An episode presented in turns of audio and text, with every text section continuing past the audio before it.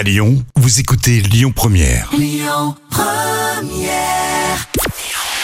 Bonjour Rémi, bonjour Jam. Et une fois n'est pas coutume, j'ai pas d'audience à vous annoncer ce matin. Ça arrive, il semblerait y avoir un bug dans l'annonce des audiences.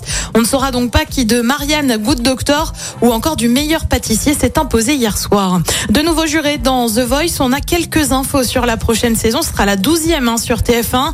Euh, côté juré, il y a donc du mouvement puisque Marc Lavoine ne rempile pas, tout comme Florent Pagny qui, vous le savez, lutte contre un cancer.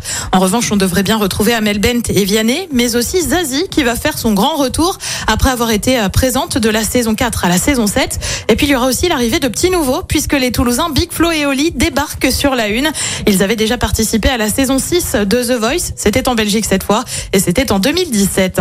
Et Canal Plus condamné pour licenciement abusif. L'affaire remonte à 2020 et ça concerne Stéphane Guy. Le journaliste avait été remercié après avoir soutenu Sébastien Toen sur la chaîne.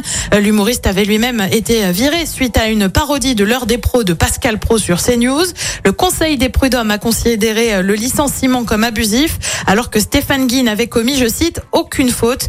La chaîne cryptée doit donc verser 260 000 euros de dommages et intérêts à son ancien salarié. Côté programme, ce soir sur TF1, c'est la série Vise le cœur. Sur France 2, c'est un nouvel épisode de Cache Investigation consacré à la sécheresse. Euh, Sur France 3, c'est une série aussi avec hors saison. Et puis euh, sur M6, c'est l'émission Patron Incognito. C'est à partir de 21h10.